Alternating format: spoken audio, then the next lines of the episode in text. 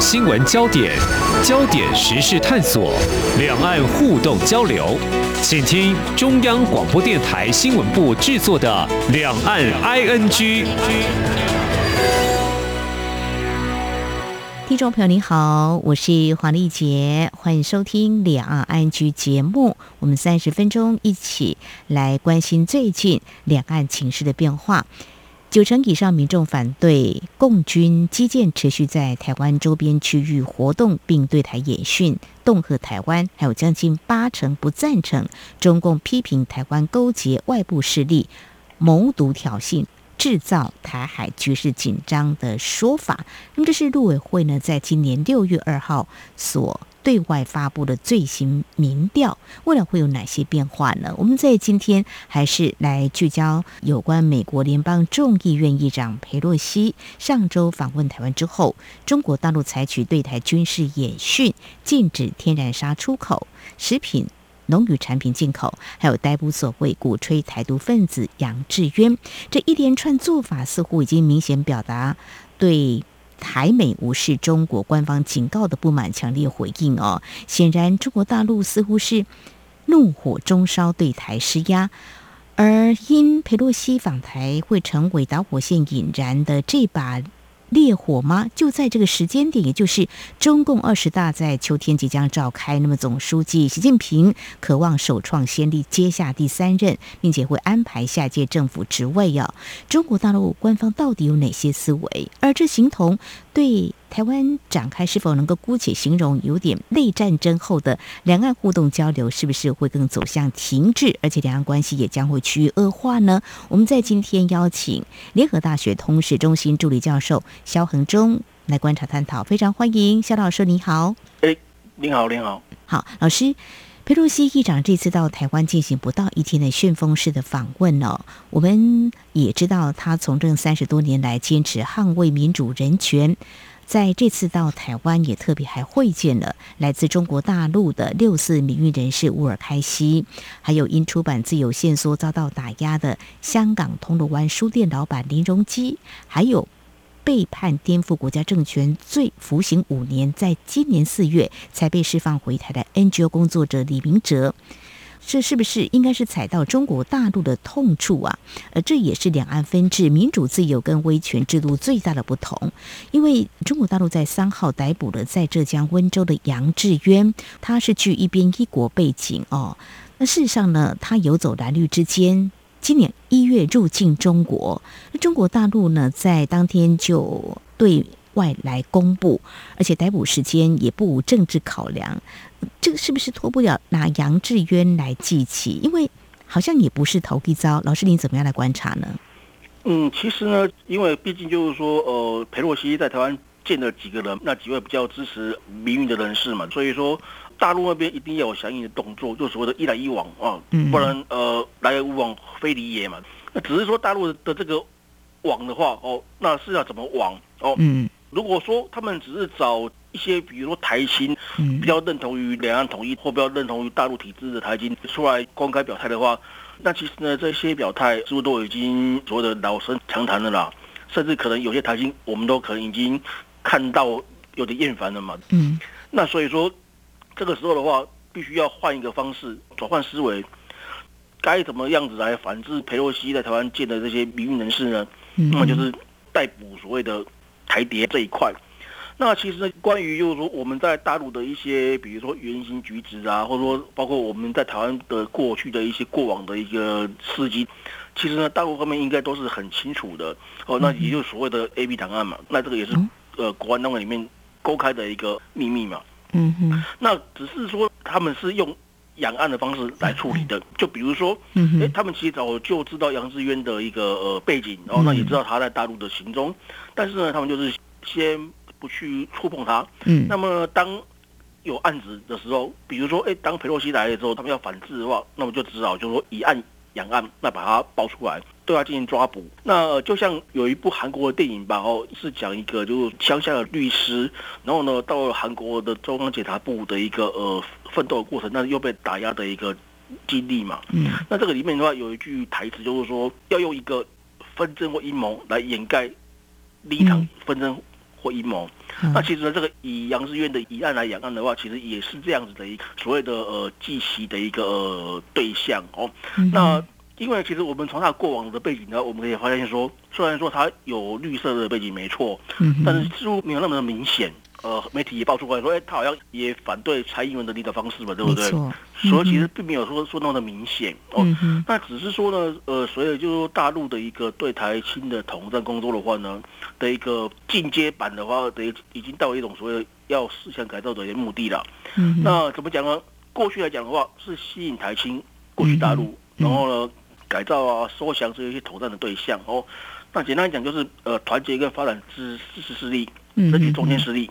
然后呢，呃，找出敌人所谓的反共跟的一个派系，然后呢，呃，孤立顽固势力就是独派哦，然后呢，并且从中哦，那找出朋友哦或可以被说服者，让他们转换他们的颜色，由蓝或绿转换成红这样子。那但是呢，我们可以说，从大陆这几年来的演变的话呢，其实呢，哦，他们已经变成说，哎，把九个共识哦，跟所谓的一中原则变成一种所谓的一个区分敌友关系的指标了。那么你不认同这个东西的，像我跟大陆进行协商对话，也没办法在大陆进行生存发展，那也就是所谓的差异化的一个对待。哦，是，呃，老师，我想请教，就是说，因为刚刚提到台青嘛，因为杨志渊他今年三十二岁，真的是很年轻。是。那如果连接到，就说这几年中国大陆鼓励台湾的青年前往啊就业。或念书嘛，哈，这些，所以，嗯，如果说杨志渊过去他的背景啊，当然，嗯，可能跟独派哈会有一些政治立场，可是他也不满蔡英文总统的执政的方式啊。但是他到中国大陆，如果他没有任何的言行或者是任何的动作，但是在这个时候被所谓的以案养案呢被逮捕。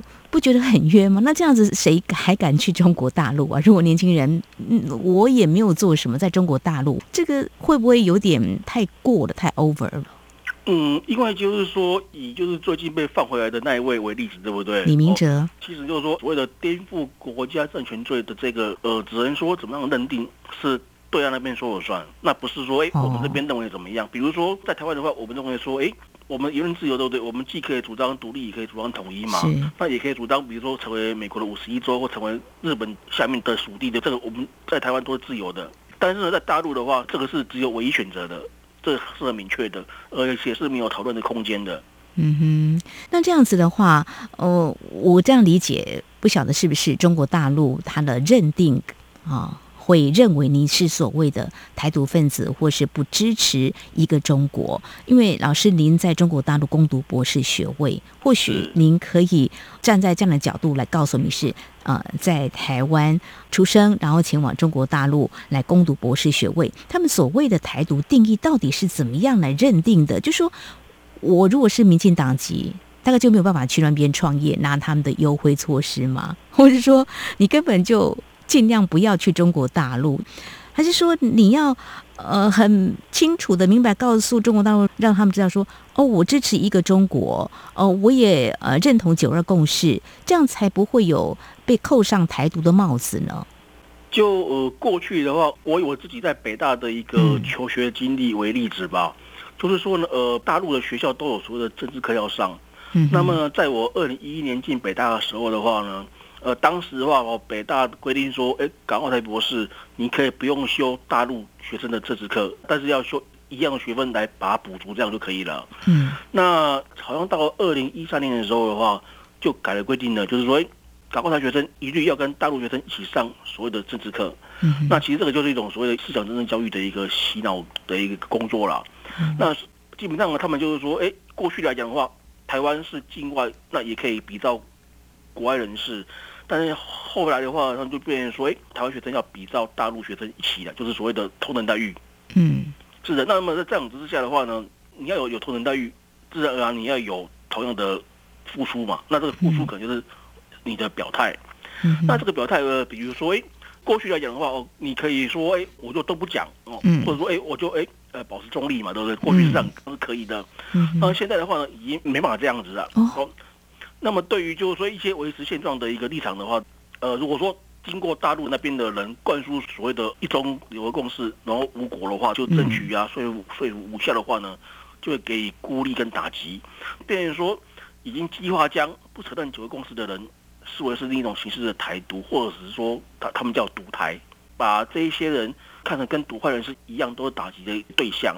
我们以杨志渊的例子来看，就是说，虽然说他蓝绿都有接触，没错，我个人可以判断说，以他的一个经历来讲的话，他个人的一个政治上的立场，应该是所谓的以台湾为主的这个当一个主轴跟他基础的，显然是不符合大陆现在的一个认定的。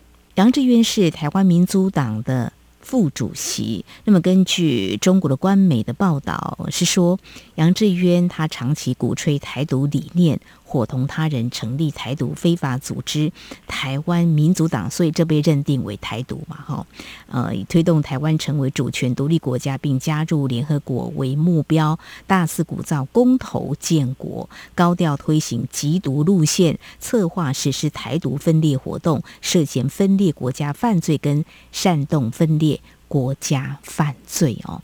那我如果说说的严重一点，那在台湾的。一般民众是不是都是台独分子啊？因为我们有时候可以公投啊。如果说政府说公投，假设当然这是一个假设，那那这样是不是就会陷入无限上纲？老师，你又怎么样来看中国大陆对于这个所谓台独的认定，会让我们呃，如果到中国大陆，不管是求学啦、工作啦，该如何是好啊？呃，这个我也只能够以我自身为例子吧，就是因为我之前在武汉的华中师范大学任教过三年，是。那么呢，就是说，呃，当时我会离开的原因之一啦，因为其实很多因素嘛，那离开会离开的原因之一，也就是说，哎，我似乎不够融入，融是融合融，入是大陆的入，融入，哦，就说我似乎不够融入大陆，嗯，的一个这个意识。那因为他们现在的认知是说，哎。如果要取得所谓的两岸发展机遇，要去工作啊、求学什么的话，OK，他们欢迎。但是呢，除了所谓的一中的表态之外，你要有所谓的融入、融合大陆的这个表现。嗯，那比如说，哎，要很乐于跟他们那边的人为伍啊，然后呢，可能要呃乐于参与他们那边的一些，比如说社会事务什么的啊。嗯，那么我们可以看到，就是说，现在有越来越多的台青或台商或台师的话呢，嗯，其实有。越来越多会被邀请出席他们大陆各省市当地的一些，比如说呃政协啊或人大的一个会议，嗯，当做旁听这样子。嗯，那其实呢，这也是一种具有统战意义跟一个表态的一个工作。嗯，对中国大陆党组织这几年，我们透过报道，呃，也知道。也深入一些企业嘛，哈。如果说台湾的民众前往中国大陆去寻找发展机会的话，就要更融入，就对的，融入中国大陆的意思。呃，对。所以在大陆融合哈，所以在这个政治的表态上，要让他们很清楚的确认你。不是所谓的台独分子哦。好，老师，之前您在武汉那边任教哦，那么可不可以谈谈您在那边找到一个适合自己的专长发挥的一个机会？但是为什么没有继续留在那边，可以让你在教学方面可以进一步的发挥呢？呃，这主要是有几个原因哦。那第一个就是说，呃，我在那边呢是有编制的，那。就是说，比到大陆老师待遇是有五险一金，但是就是说我的本薪比较低。嗯，那当时的话，扣掉五险一金的话呢，每个月是可以拿到手的 cash 大概差不多台币三万一而已。那这个是台湾的博士后的一半都还不到了。最直接的那个呃，马克思主义说的经济基础部分。然后呢，第二个原因就是说。当时在大陆的合同呢，呃，当时是有一条，就是说，哎，注明说，呃，不可以支持一中一台，不可以支持两个中国，不可以支持台独。嗯哼。那但是呢，听说很多大陆高校这几年的台师的合同里面的话呢，增加的这一条直接写说，呃，你要支持一个中国原则，你要支持支持九个公司的，等于说是越来越强烈，跟越越明显，要你去去做一个表态。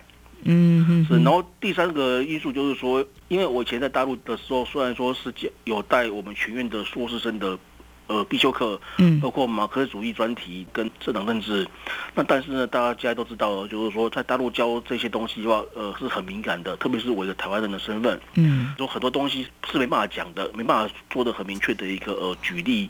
那么呢，这样子的话，包括让我在包括教学研究上面都面临了很大的一个困扰跟困难。那甚至呢，可能就说要要把我的课通通都拔掉了。哦，是的，那就是说这三个因素的话，让我就会想要就直接回来台湾吧。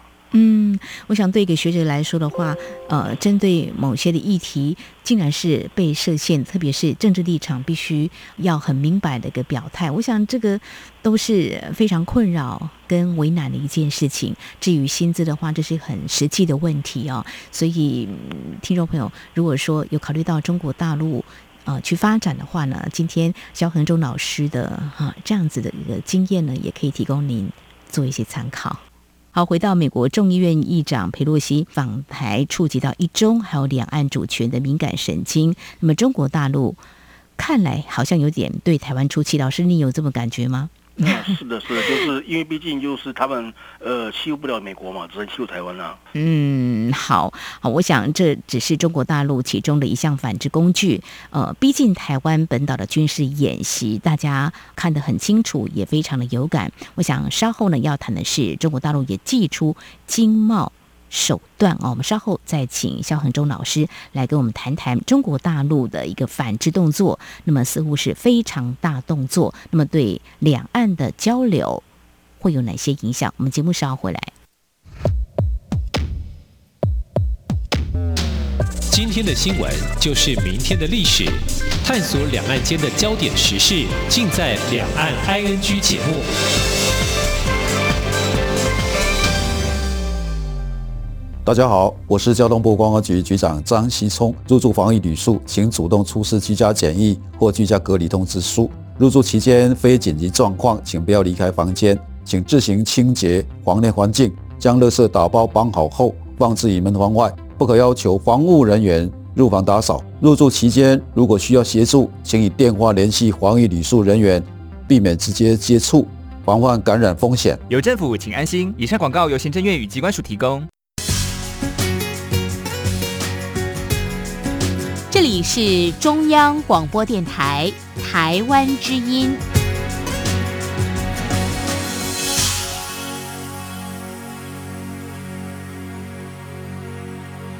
这里是中央广播电台，听众朋友继续收听的节目《两岸 I N G》。我们在今天节目当中邀请听众朋友一起来关心两岸情势的最新变化。那么重点也是在上周美国联邦众议院议长佩洛西访台之后，中国大陆随后对台湾寄出相当多的。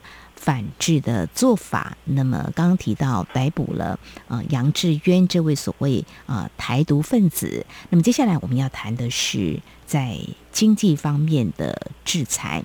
其实如果关心两岸情势的话，应该都会感觉到中国大陆对一个国家表达不满或反对，随着它的综合国力上升，通常使用啊一些反制工具，经济。蛮常见的，像美中贸易战加征报复性关税，还有近年跟澳洲关系交恶，呃，就以这个检验不合格禁止矿砂进口等等都是哦。所以经济制裁就是中国大陆最常用的是它最有本钱来使用的一个反制的工具。呃，因为其实呢，我们这样讲吧，嗯，就是大陆所谓的唯物思维，那么自然而然的。经济制裁这一块就是他们的一个手段跟工具。那其实呢，不只是对台湾，那也不只是像对您刚刚说澳洲，嗯那他们对比如说非洲的一些国家，也是同样的一个用经济制裁当做一个手段跟一个工具的。这是符合他们的共党理论的一个路径。哦，唯物思维。对对对。嗯，但是就是你还是要本钱啊。如果时间再往前推个二三十年，或许它的力道或常使用的频率不会那么高吧。所以说，我们可以回想一下，哎，当初邓小平在任的时候，似乎大陆没这样子吧？他们说或者韬光养晦嘛，对不对？嗯。然后在后面的江泽民的时候，胡胡锦涛的时候，似乎也还不至于这样子。嗯。但是偏偏到了习近平的时候，哎，他们现在就是反而变得越来越强势了。那按照他们的话讲，因为就是因为现在中国呃富起来、强起来也站起来了。嗯嗯。所以说，他们认为说要有更多的一个呃话语权。那这个话语权包括国际事务，包括在对台事务上面。嗯嗯，但是他们不担心，就是说未来跟这个国家的互动，或者说会有一些影响，因为它是全球第二大经济体。那么在几年前就是了，所以他们经济实力强，呃，大概也有几分的自信，会觉得你到时候还是会回过头来找我，可能还是有几分自信，可以这样子来观察吗？呃，这是其一。那其二就是说，我们可以想一下。一九九七年跟二零零八年的两次国际金融危机的话，嗯，似乎呃，包括台湾在内，很多国家都是深受其害嘛。是，但是似乎好像大陆是在那两次危机，似乎是比较没有动摇。嗯，那所以说表示说他们的这个呃，自认为他们自身的一个底子够。那他们这个底子够呢？我个人认为说，哦，除了跟大家说的，哎，大陆是呃所谓的呃世界工厂跟世界市场，那还有一点是关于他们跟他们经济体制是有关系的。嗯，那因为大家不要忘了，大陆是所谓的以社会主义共和制为基础的多种经济成分并存的社会主义市场经济。嗯哼，所以说，在这个体制下，政府调控仍然是占的很重要的一个部分。是，那就比如说，哎，为什么去支援大陆“一带一路”的到国外去的企业？都嗯很多都是大陆的的国企，是好，那你这样来看，我们就聚焦在台湾好了。毕竟两岸的关系是非常特殊的哦。那么台湾真的是有别于其他国家或地区，以我们在台湾，我们是这么认为。当然，中国大陆会对外宣称台湾是中国的一部分。那盘点过去的一些经贸合作，如果严格来说，是不是其实也是一种统战哦？当然。嗯，如果讲到李登辉总统执政时期有所谓的借机用人，大家也是说会防范所谓的风险。当然，在 a 法其实后来也会引起蛮大的风波，就是没有办法在立法院审议通过，大家开始对于中国大陆的投资也是有风险的一个警示啊。那么现在呢，就是中国大陆呢停止出口原料，还有进口我们的产品，在所谓的。促统好了，这样的目标之下，那么采取的做法是不是就是将民间所受的一些冲击转移到对我政府的不满，也间接打击到台湾的经济？可以这样子来观察他的反制的做法吗？嗯，这个是肯定的，因为呢，我们过去常说的，呃，以三为政，以经促统这两个，呃，用的越来越明显了。比如说，呃，有一些呃。国际的一个投资单位，他们有针对于这一次佩洛西来台，有过一些内部的一个呃讨论，有设定了几个情境哦，嗯，大概有分三个情境。A 的话是比如说只有军演，但是呢这个演戏的成分过高，那这个就略过。那而且呢这个现在事实也证明了，已经不只是军演可以了嘛。嗯，然后呢另外一个情境是说，哎。导弹回越台湾上空，然后呢造成股市的动荡，然后呢包括比如说从六月份的股灾影响房市嘛，对不对？然后七月份开始的话，哦，呃，包括股市汇市也也都会一直冷到年底去。那么从这个来看的话，哎，似乎也是印证了这一块。那么呢，最大也是现在最胜出的情境是说，哎，火箭军驻扎福建哦，然后到二十大之前的话，哦，持续的配合航母做一些常态性的军演。然后呢，甚至会频频超越所谓的海峡中线，破例的话，都会飞进台湾的领空，制造一些惯例，那么影响到二十大开会前。那么这样之下的话呢，将会让我们整个经济哦，跟社会会的稳定哦，那么造成很大的冲击。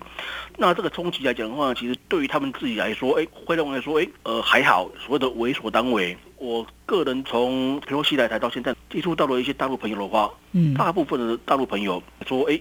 这是应该做的，而且呢，呃，大陆撑得住这一些所谓的经济制裁的冲击。但是呢，就是说，他们也认同，就是说，包括股市、金融啊、产业经济、或资金货币，还有物价，都会首首当其冲。嗯哼哼，是。那么中国大陆似乎。有出现这民族主义高涨吗？可以这样子呃来看吗？倒是我们来看一份民间的一个民调哦，中华民意研究协会在八号公布了民调，对于佩洛西访问台湾，五成三的民众表示有助于台美实质关系，百分之七点四认为没有帮助。至于刚刚提到的中共军演威吓呢？百分之六十点一不担心两岸进一步的军事冲突，但是呢，有百分之三十四点零会担心的。另外呢，也因为中国大陆的一个逼近台湾本岛的一个军演哦，所以呢，对于强化兵役制度有高度共识，有百分之七十四点七支持国防部严厉中的恢复征兵制，并且将义务役延长为一年，仅有百分之十二点八是。表示反对的。那么从这份数据粗略看起来，就是说好像也促进了台湾民众的一个团结哦。那么捍卫这个台湾哦。但是我想我们整体来看，就是说，诶，民众的生计如果受到影响，是不是会将气出到政府身上哦？是不是有这样的可能呢？但会不会转移到改变政治取向或国家认同？如果我们还是聚焦于两岸关系来观察的话，会更支持两岸统一，或伤了两岸人民感情，关系会更疏离吗？这个层次有很多，哦，但是截至目前为止，不晓得，呃，肖老师你怎么样来看？呃，事件就是整个发酵到未来哈，短期之内可能对两岸关系会有什么样的影响呢？呃，其实呢，我们从媒体的报道也可以看出，就是说有一个很奇特的现象，什么现象呢？虽然说没错，渔民的生计受到很大的影响，那么呢，还有我们的本身的交通货运业受到很大的影响。嗯。但是呢，我们也经常看到就是说，哎，反而去从小琉球要出来去所谓赏金的这个旅游的游客，似乎呃不解反增，也是蛮奇特的的一个现象。那包括大陆朋友，他们也认为说，哎，怎么会这样子？那我个人认为说，哦，这个有几个因素嘛。那一个就是。嗯，台湾的人已经比较习惯于，就是说面对大陆的这种文攻武赫了。简单来讲哦，我们一些比如说年轻人之间的俗语，就说我们不是被吓大的。这其一，那其二的话，我们可以说两岸各自的一个内部的一个呃民意的敌意的升高，嗯，的这个螺旋一直上升的话，确实会造成就是说两岸关系越走越糟。但是呢，我个人认为说，这个越走越糟，跟所谓经济制裁之下的话。会不会让台湾的民众改变我们的政治认同？我个人认为应该是不至于的。哦，为什么呢？因为呢，我们有一个俗话嘛，有的人就吃软不吃硬嘛。嗯。那吃软的话呢，我们可以说，大陆的所谓的惠台让利的措施哦，包括提提供很多惠台措施来吸引台新到大陆。嗯。这个已经做的几十年有了。嗯。但是呢，似乎都没见到成效。那么呢，呃，你从软的部分哦，那一下子突然变成那么硬的话，对。那对我们受众来讲的话，当然更不会去认同他。那所以说呢，我个人在这两天的话，也跟呃一些大陆的朋友提醒，所以没错，比如说呃佩洛西执意来台，嗯那么大陆的军演的话，对他们来讲是不得不为的动作嘛。如果说把它看成是一种物极必反的话呢，那么也同样的就是说，哎，大陆越军演的话，我们会越反感，也是一种物极必反。嗯，就是说，并不会因为大陆的军演，我们就会改变我们的认同或倾向。我个人是跟大陆的朋友说。反而会助长他们不想看到的情况，什么情况呢？嗯，呃，所谓的抗中保台在台湾越来越成为普遍共识。嗯，我想，如果站在中国大陆角度，他们应该不乐于看到所谓抗中保台。但事实上，过去几年也曾经，特别是比如说今年年底，台湾有地方选举，以前也曾经出现过，在选举之前，如果中国大陆态度强硬的话，反而它的效果是。会出现中国大陆所不愿看到的一个选举的影响效果。那你刚刚提到一个非常有意思的，就是说我们不是被吓大的。但事实上呢，其实更严谨来看，就是说。当然，民众呢也是有这个全民国防的意识。其实年轻人也有在关注的，只是说他们会采取什么样的行动。当然，刚才我们分享了这份的民调，我想可以窥之一二，就是说民众呢对于中国大陆如果呃更强硬的来对待台湾的话，可能这种感受并不是那么的好。两岸的民间的关系呢？可能反而是会越疏离，这是有可能的。我想在节目当中，我们也会持续来关注，或许越来越多的民调也会来告诉我们，从佩洛西访台之后的这段期间，在两岸关系方面，特别是在民间的啊一些反应到底如何。那么中国大陆要对台示警，这种有别于过去只是嘴巴说而有的动作，那么台湾民众到底？有什么样的反应？我想中国大陆也想了解。今天非常谢谢联合大学通识中心助理教授肖恒忠，针对美中台三边关系的相互牵动，在我们今天特别针对佩洛西议长访台对两岸关系，嗯，不无冲击哦。那么相信我方是不影响区域情势动荡的考量，所以没有在军事上大动作、硬硬的反制。但是台湾的民心走向如何呢？或许也是中国大陆必须要审慎以对的哈。非常谢谢肖恒忠助理教授今天的观察解析，非常谢谢肖老师，谢谢您。呃，不会，谢谢。好，以上就是今天两岸居节目，非常感谢听众朋友您的收听，黄丽杰祝福您，我们下次同一时间空中再会。